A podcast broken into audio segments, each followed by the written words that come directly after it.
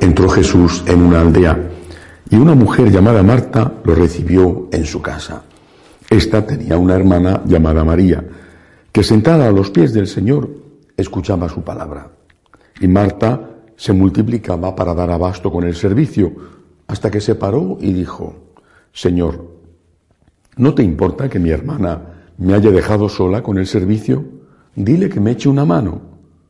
Pero el Señor le contestó, Marta, Marta, andas inquieta y nerviosa con tantas cosas, solo una es necesaria. María ha escogido la parte mejor y no se la quitarán. Palabra del Señor. A primera vista parecería que la reclamación de Marta es razonable. El Señor no viajaba solo. recibir a Jesús en su casa significaba recibir al menos a trece personas, los doce apóstoles y él, lo cual, por muy grande que fuera la casa y muy bien acompañada el ama de casa por servicio, pues al fin era realmente un problema logístico, la comida, el sitio donde dormir, en fin, todo.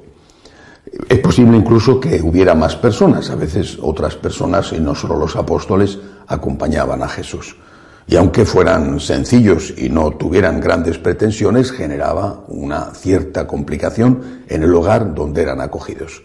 Esta Marta, según la tradición, es eh, Marta y María, son las hermanas de Lázaro, las de Betania. Posiblemente era la primera vez que el Señor iba a esa casa que después consideró como si fuera su propia casa en Jerusalén. Es porque Betania está muy cerca de Jerusalén.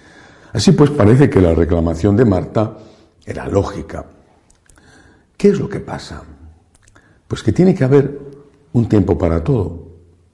Tiene que haber un tiempo para trabajar, pero tiene que haber un tiempo para rezar y un tiempo para descansar y un tiempo para estar con la familia y con los amigos. Cuando no hay equilibrio, entonces las cosas van realmente mal.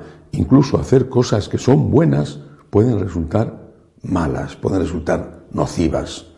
Si trabajas y no descansas, o si descansas y no trabajas, y trabajas y no rezas, o si rezas y no trabajas, ahí está fallando algo. No porque el rezar o el trabajar, el descansar, sea algo malo en sí, sino porque no es la voluntad de Dios en ese momento. Y eso es lo que el Señor está diciendo.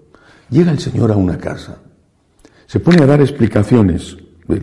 Seguramente estaba hablando de quién sabe qué cosas importantes.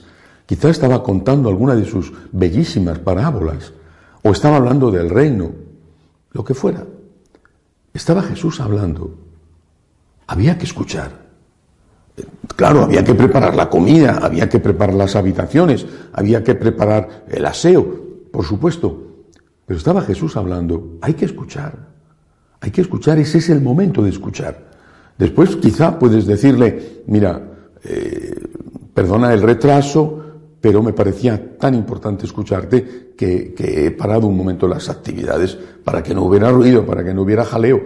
Jesús está hablando, está abriendo su corazón a sus apóstoles y a esta mujer que está allí y hubiera querido que también estuviera Marta. Y posiblemente estaba también su hermano Lázaro.